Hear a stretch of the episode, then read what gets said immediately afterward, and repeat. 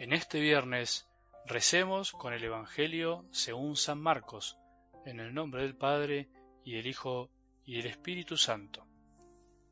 Jesús subió a la montaña y llamó a su lado a los que quiso. Ellos fueron hacia él y Jesús instituyó a doce para que estuvieran con él y para enviarlos a predicar con el poder de expulsar a los demonios. Así instituyó a los doce, Simón, al que puso el sobrenombre de Pedro, Santiago, hijo de Zebedeo, y Juan, hermano de Santiago, a los que dio el nombre de Boanerges, es decir, hijos del trueno.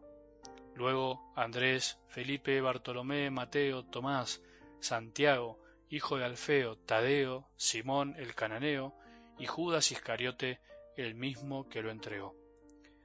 Palabra del Señor.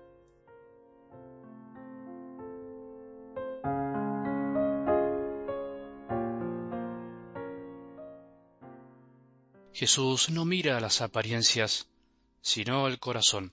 Esta es la idea, verdad, que nos está acompañando estos días. Podríamos decir como si fuese un alivio. Menos mal que Jesús no mira las apariencias, menos mal que Jesús mira el corazón. Fijémonos en la lista de los doce apóstoles. El primero es Pedro, el que lo negó tres veces, como sabemos, y el último es Judas, el que lo traicionó, el que lo entregó. ¿Vos pensás que si a Jesús le hubiese interesado las apariencias, habría elegido a estos doce hombres sencillos y desconocidos para la época y tan débiles. ¿Vos pensás que si Jesús se fijara en las apariencias, nos hubiese elegido a nosotros, a vos y a mí, que estás escuchando? ¿Vos pensás que estás escuchando este audio por casualidad? ¿O pensás que lo estás escuchando porque a vos se te ocurrió, porque brotó solo de tu corazón?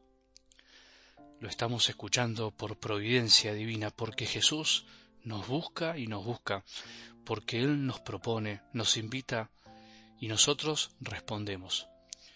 Vos y yo y los cientos que estamos escuchando este audio estamos en esto cada día porque Él quiso y nosotros dijimos que sí. Es una elección de Él y es una aceptación de nuestra parte. Se necesitan las dos partes.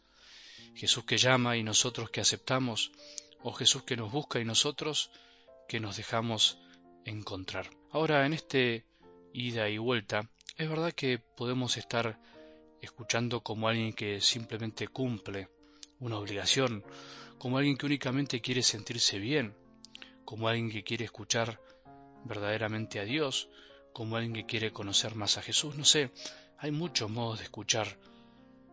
Lo importante es que volvamos a tomar conciencia que Jesús nos llamó a nosotros porque quiso, porque nos ama, porque se le ocurrió que fuéramos nosotros de la misma manera que eligió a los doce ese día.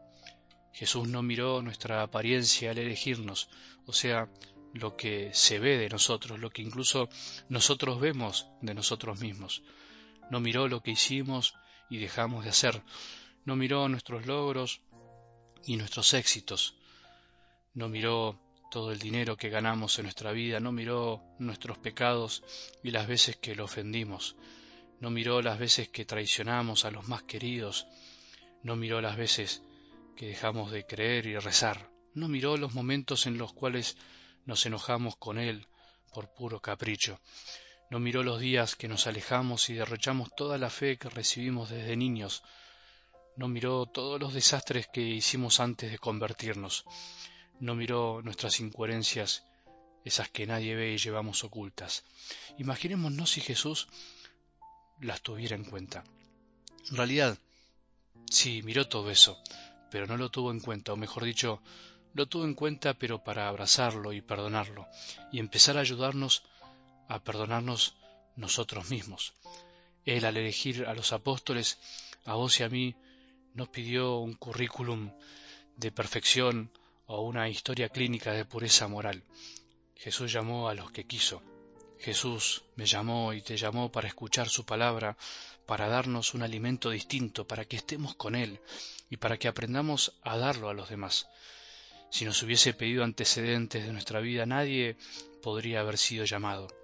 El haber sido bautizados es el primer gran llamado gratuito de Jesús hacia nosotros, pero ese llamado se renueva cada día cuando escuchamos lo que Él nos dice y nos animamos a seguirlo, como los discípulos.